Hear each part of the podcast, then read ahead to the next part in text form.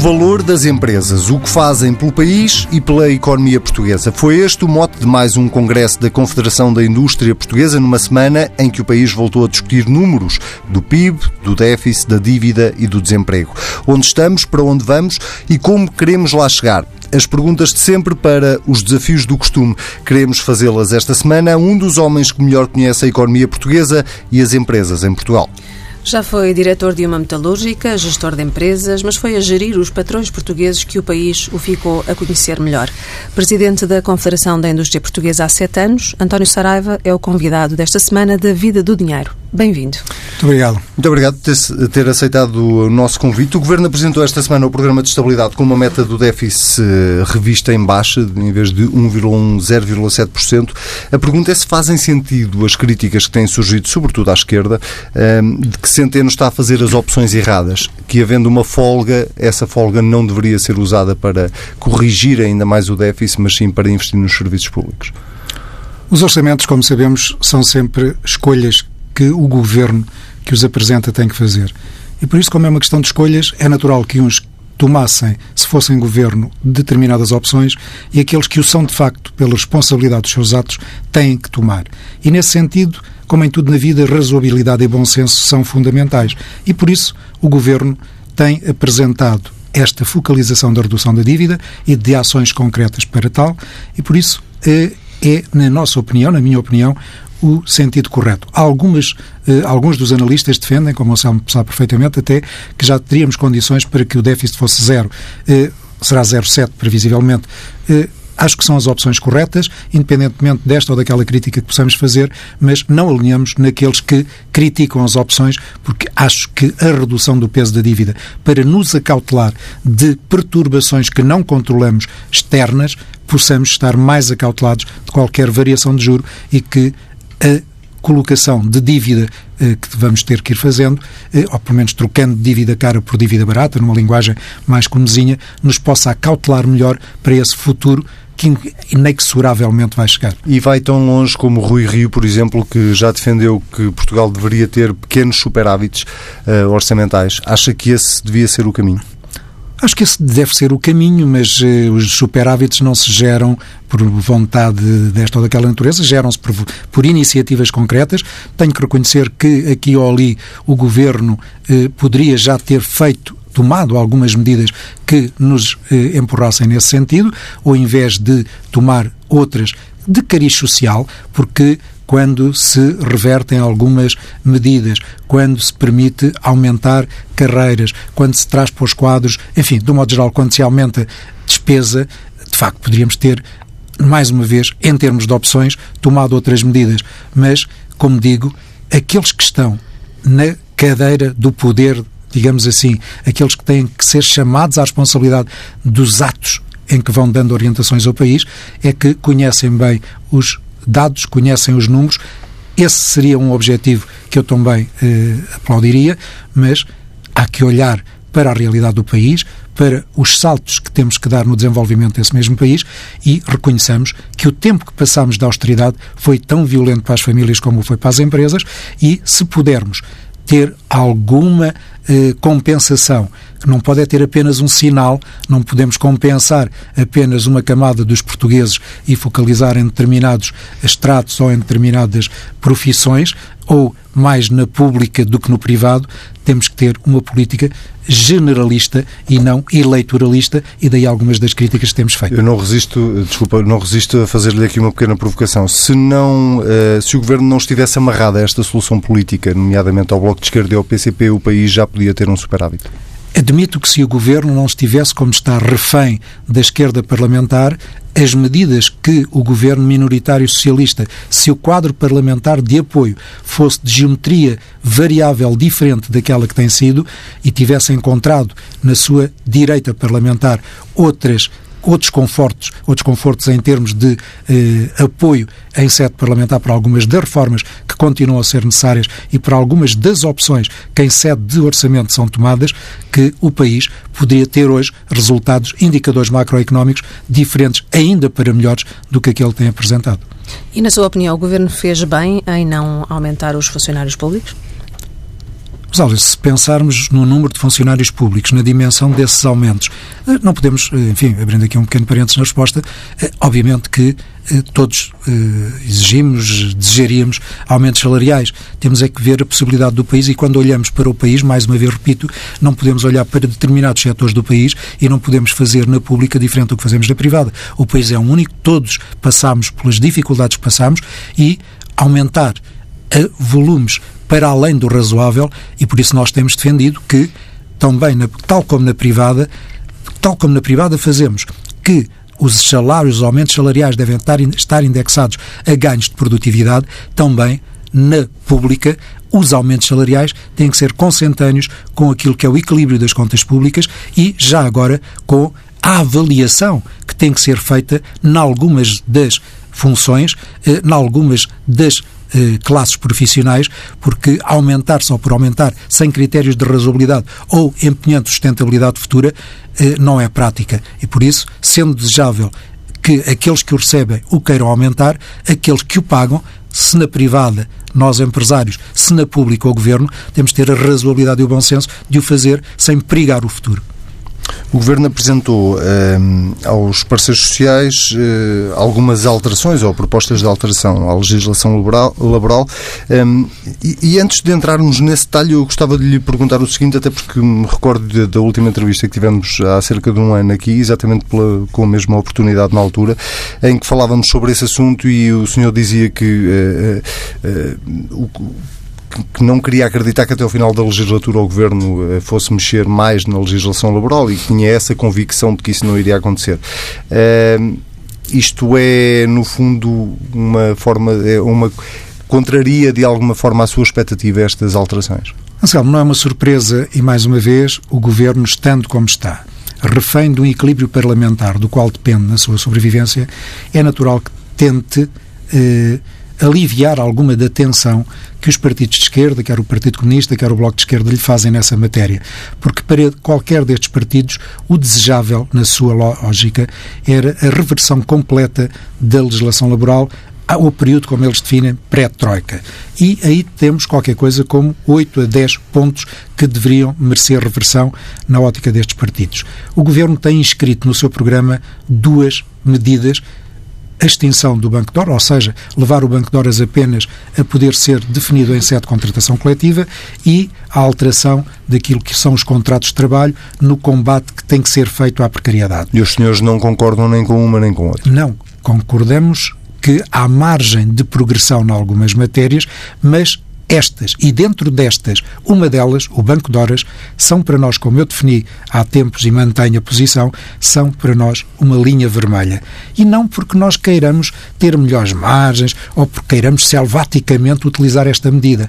Porque mesmo aqueles que criticam a medida, eu recordo àqueles que nos escutam que a medida está parametrizada. O Banco de Horas está uh, parametrizado a uma utilização de duas horas diárias e a um máximo de 50 semanais. Nós estamos a falar de eh, livre-arbítrio dos empregadores na utilização dos tempos de trabalho dos seus trabalhadores. Está devidamente parametrizado. Se há abusos, nós temos uma ACT, uma Autoridade das Condições de Trabalho, temos uma inspeção que deve eh, controlar e penalizar e aqueles que são, têm atitudes desviantes, têm que ser criminalizados por isso, até porque isso distorce a concorrência. Nós, não, até mesmo em termos concorrenciais, não podemos ser prejudicados por aqueles que não praticam as regras que outros praticam, porque isso diminui, uh, altera regras concorrenciais.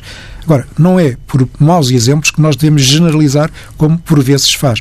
E por isso, estando o Governo com estas duas medidas inscritas no seu programa, tem alguma dificuldade para não atender às 8, 10 que os partidos à esquerda lhe exigem, que pelo menos as duas que têm no seu programa inscritas não as satisfaça. Há aqui margem de negociação. Para nós, o Banco de Horas, como lhe disse, é uma das linhas vermelhas. Extinguir o Banco de Horas num tempo em que as empresas cada vez mais têm que adaptar os seus tempos de trabalho ao fluxo e à sazonalidade das encomendas, a, a ganhos de cotas de mercado em mercados que estão em geografias e fusos horários diferentes, as respostas imediatas que têm que ser dadas, é evidente, com regras, e sem selváticas utilizações. Por isso, ir ao arrepio dos tempos e daquilo que é hoje uma necessidade para as empresas não é, na nossa perspectiva, uma boa prática. Em relação aos contratos e à sua uh, uh, alteração, dos 169 mil novos postos de trabalho do emprego que foi criado, 75 a 80, depende dos, dos trimestres de avaliação, 75% a 80% dos novos contratos foram feitos contratos sem termo.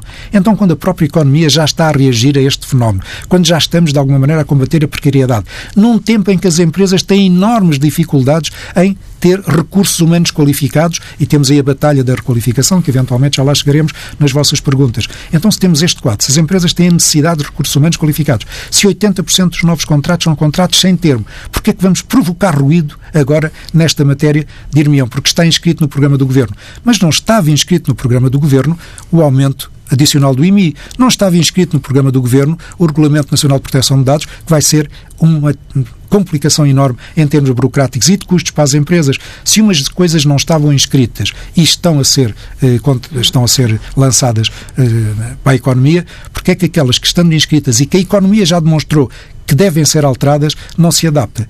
Todos os dias o mundo é diferente. Todos os dias temos uma realidade diversa. Porque é que somos dogmáticos, rígidos naquilo que prometemos há dois anos e agora só porque queremos cumprir, independentemente das alterações que a economia exige, vamos cumprir aquilo que a própria economia já corrige? Não me parece adequado e por isso digo, não é para termos mais margens, não é para termos mais lucros, como a esquerda parlamentar nos acusa constantemente, nesta diabolização dos empresários e neste ataque à iniciativa privada, que é único na Europa, enquanto os outros países acarinham a sua iniciativa privada, eh, dignificam os empresários, porque são eles que criam riqueza, que criam emprego. Nós, em Portugal, continuamos, lamentavelmente, a atuar com eh, tiques ideológicos, que é disso que se trata, a penalizar os empresários e a diabolizá-los e com ataques à iniciativa privada. Não pode ser esse o caminho e por isso temos que olhar para os tempos, temos que olhar para as alterações das sociedades e adaptar a essa mesma realidade. Há necessidade de combater a precariedade? Há, mas a economia já o está a fazer e por isso, como diz e repito, 80% dos novos contratos são contratos sem termo. Temos uma enorme necessidade de contratar novos postos de trabalho qualificados. Temos que qualificar os nossos recursos humanos. Esse é o caminho. Essa é a aposta e não só porque se prometeu há dois anos qualquer coisa que a economia, entretanto, corrige, mas temos que, para calar a esquerda parlamentar, cumprir. Não. Temos que olhar para os tempos, para aquilo que as empresas necessitam e adaptar a legislação a essas necessidades. Falando, falando do caminho para Portugal, Rui Rio, o líder do PSD, falou no Congresso da CIP esta semana, precisamente, e falou sobre um Portugal para além do curto prazo.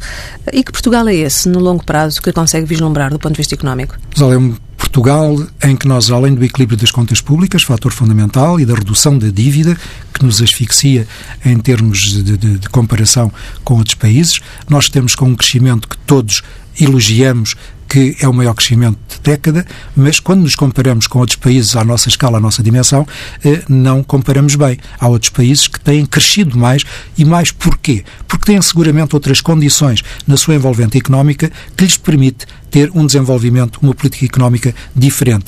Diferente como? Uma política económica focada no investimento, na atratividade do investimento e no aumento daquilo que é a competência, a capacidade das empresas em venderem mais e melhor para diferentes mercados. Por isso, a focalização será promoção e atração do investimento, quer nacional, quer estrangeiro, e o reforço das exportações acompanhado da troca, da substituição de importações por fabrico interno.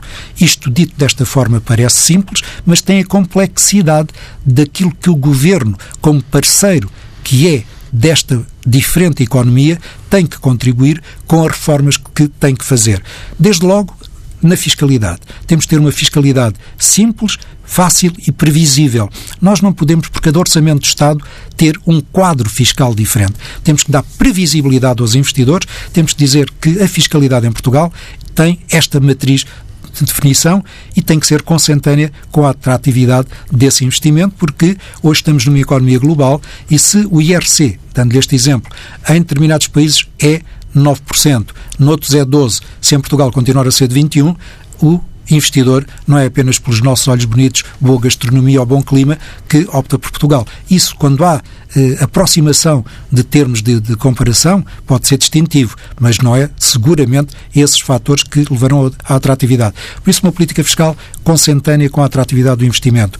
A previsibilidade fiscal, a burocracia, independentemente dos elogios que tecemos a este governo por ter retomado o Simplex, com este Simplex mais, mas por um lado temos o Simplex mais, mas por outro temos, como disse lá atrás, eh, uma permanente alteração de eh, asfixia burocrática às empresas. Este último eh, exemplo do Regulamento Nacional de Proteção de Dados é mais um exemplo que vem introduzir entropia, complexidade na burocracia, além dos custos que traz às empresas. E que deixa de fora o Estado. E que deixa de fora, anos. exatamente, e que deixa de fora o Estado, por isso dois pesos e duas medidas uma vez mais, eh, para os cidadãos, para as empresas, uma política para o público. Eh, é tão fácil legislar isentando-nos a nós próprios dessas legislações que vamos produzindo. É muito fácil. Eh, por isso, burocracia, justiça fiscal. Nós temos que ter uma justiça fiscal mais célere. Em suma, temos que ter um conjunto de condições para desenvolvimento económico focando na competitividade e na melhoria dos fatores de competitividade de Portugal. O Portugal que temos que trabalhar, temos que vislumbrar e temos que conseguir atingir é este Portugal onde os políticos, principalmente aqueles que governam, tenham a coragem de produzir as reformas que são necessárias independentemente dos ciclos eleitorais, porque, como ontem dizíamos no nosso Congresso, os ciclos das empresas são de desenvolvimento. Os ciclos governativos são eleitorais, lamentavelmente. Temos que fazer ao máximo coincidir uns e outros. Os ciclos têm que ser ambos de desenvolvimento. As legislaturas têm que durar até ao fim e as reformas têm que durar para além de uma legislatura. É este Portugal para o qual todos temos que trabalhar. Sublinhou várias vezes o tema da fiscalidade. Aproveitar para lhe perguntar hum. se os empresários reclamam realmente um choque fiscal, como tem sido ouvido em alguns fóruns. Não temos condições. Eh, hoje, eh, tendendo os, os a dívida que temos, ao montante da dívida em função do PIB, eh, o ajustamento que temos que fazer, o equilíbrio das nossas contas públicas, temos que ter aqui alguma razoabilidade e por isso não há hoje grande folga orçamental para estimular por via fiscal. Mas há, desde logo, algumas medidas, como nós temos apontado, que poderiam ser feitas a continuação da reforma do IRC que o anterior governo aprovou e que foi interrompida por este governo. Por que razão não definimos uma redução gradual do IRC? Não vamos repentinamente baixar o IRC de 21 para 17, mas podemos e devemos escalonar no tempo uma redução gradual em função daquilo que vai sendo a possibilidade do país, mais uma vez,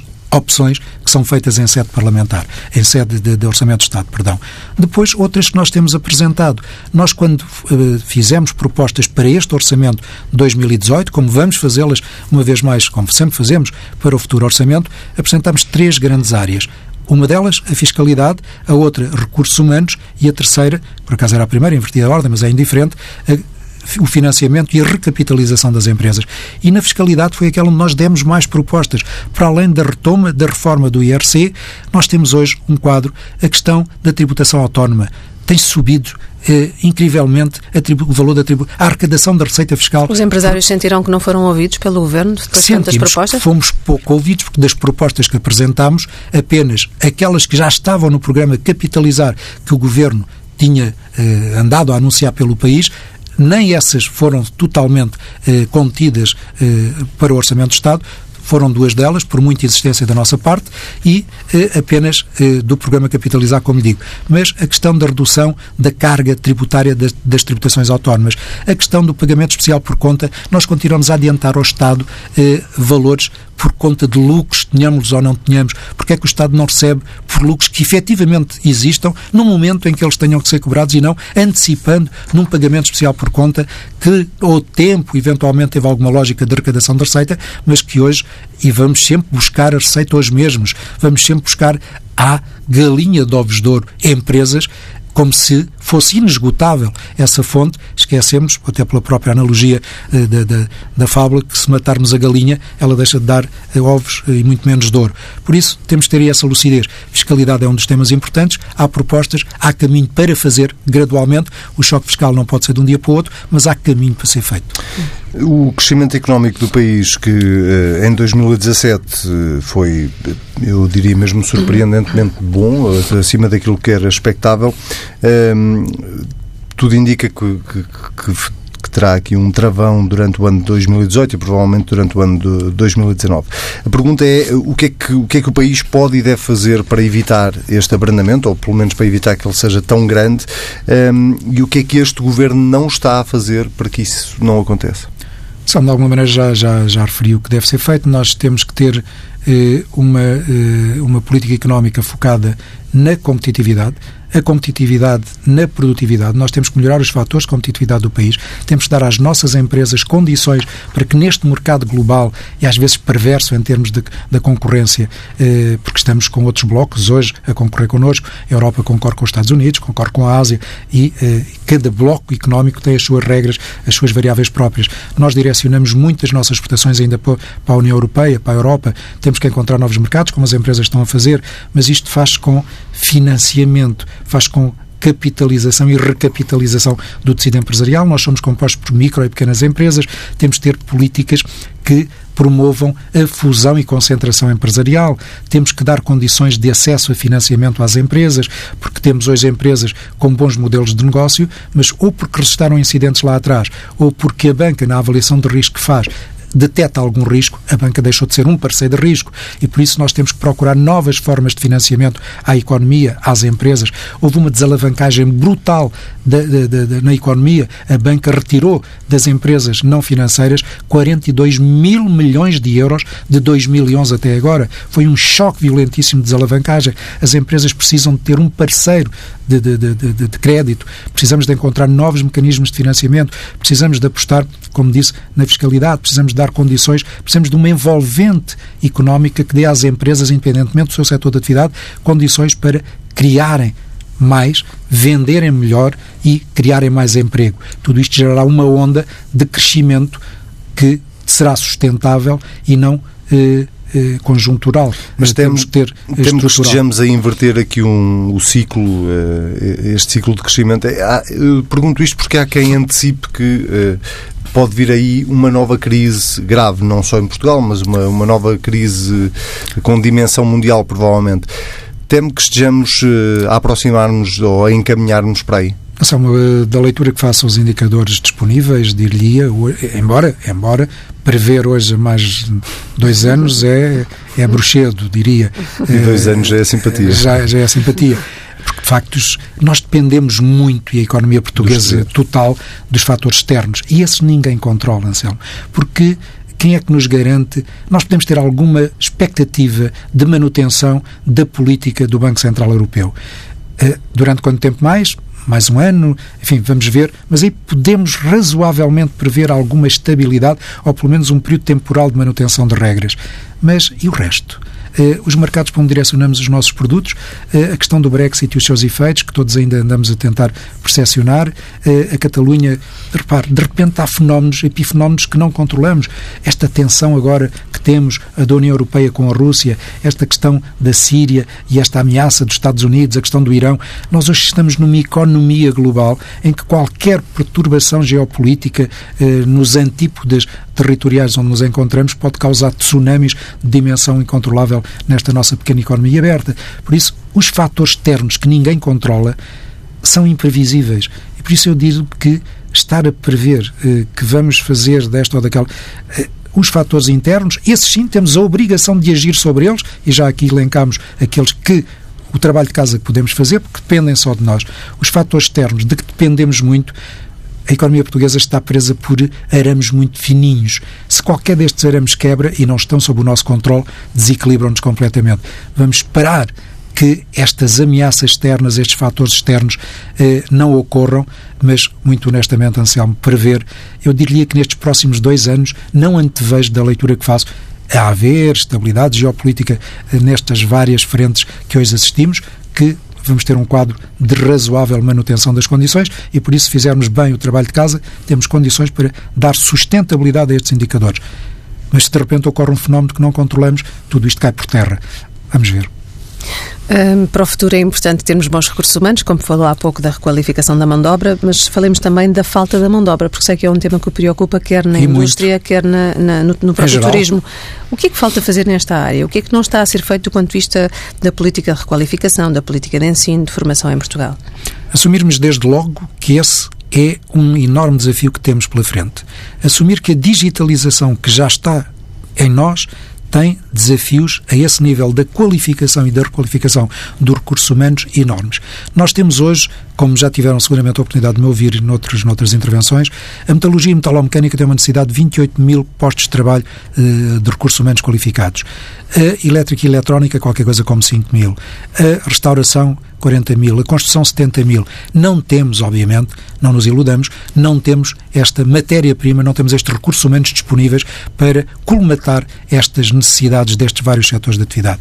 Por isso temos que ter uma focalização, temos que priorizar, temos que canalizar verbas eh, para a formação profissional e não adulterar, como até aqui temos adulterado, verbas para a educação, para alimentar o Ministério da Educação, em detrimento da formação profissional, dos dois fundos, do Fundo Social Europeu 85% de um deles é utilizado pelos fundos públicos, por, pelas entidades públicas, 25% apenas pela privada. No outro, 81% pela pública, 19% pela privada. Temos que inverter isto. Depois, ter uma captação de imigrantes, eh, desde logo com a mesma língua, se formos hoje com a situação que estes países vivem, Brasil, Venezuela, e tivermos aí uma captação de recursos humanos qualificados, uma política de imigração consentânea com este objetivo, eh, verbas, reforçando verbas para a formação, apostando naquilo que já hoje existe de bom, os centros de formação protocolares que o Governo tem entre as entidades privadas e o Instituto de Emprego e Formação.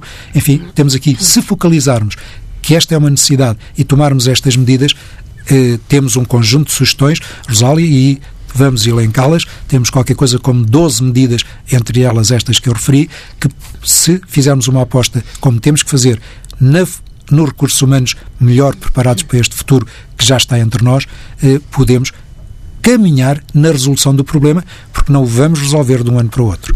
A Confederação da Indústria, não só outras confederações patronais, referem por vezes Eu que... peço desculpa, Anselmo, Confederação Empresarial. Empresarial. Somos sempre reconhecidos por Confederação é verdade, da Indústria, é mas desde 2011 um que abrimos o nosso leque de representação, CIP Confederação Empresarial. Peço desculpa. Tem toda a razão. É, sou enganado pelo É o hábito.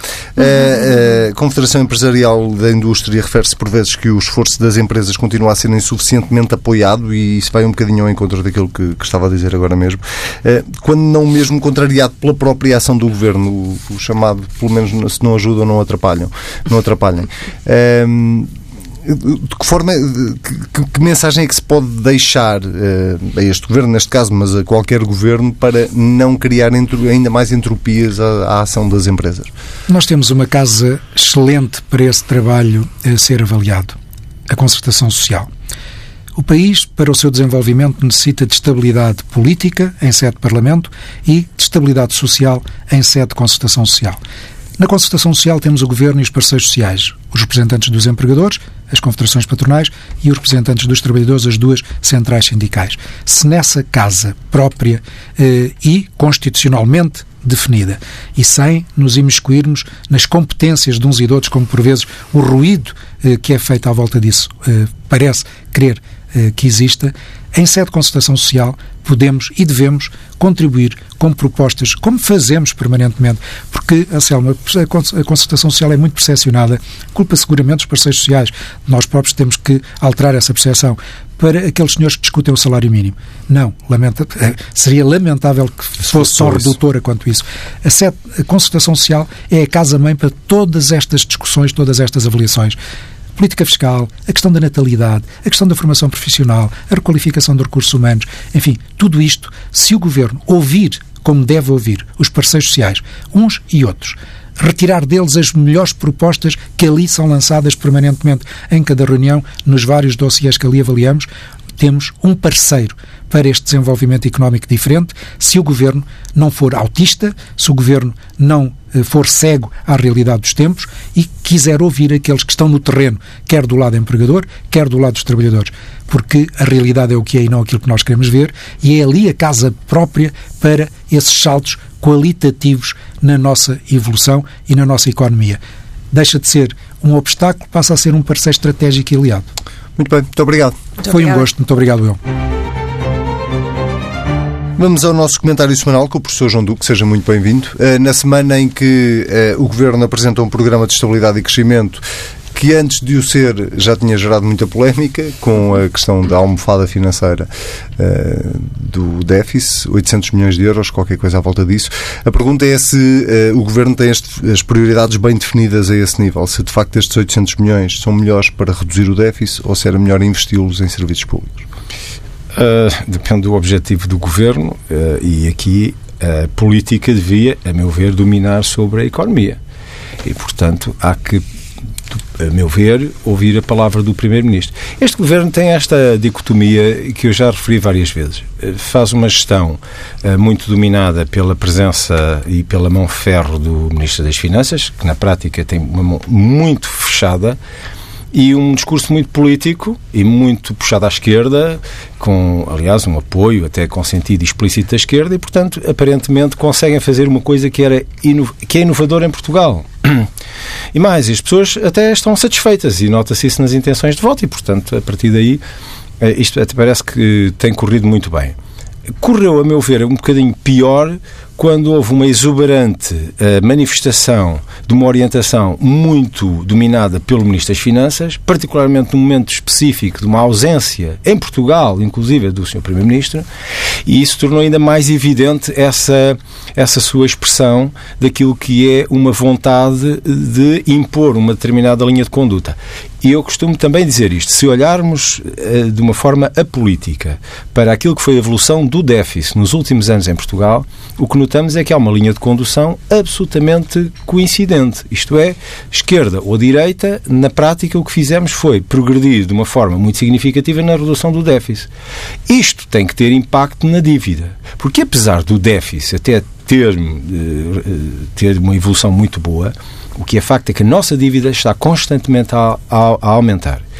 E isto é particularmente sensível num período que se antevê de subida de taxa de juro, quando as taxas de juro começarem a subir e começarem-nos a queimar os bolsos, nós vamos ter uma pressão muito forte para nessa altura, voltar a deslocar recursos para aquilo que não podemos falhar. Nós não podemos falhar no cumprimento da, do serviço da dívida.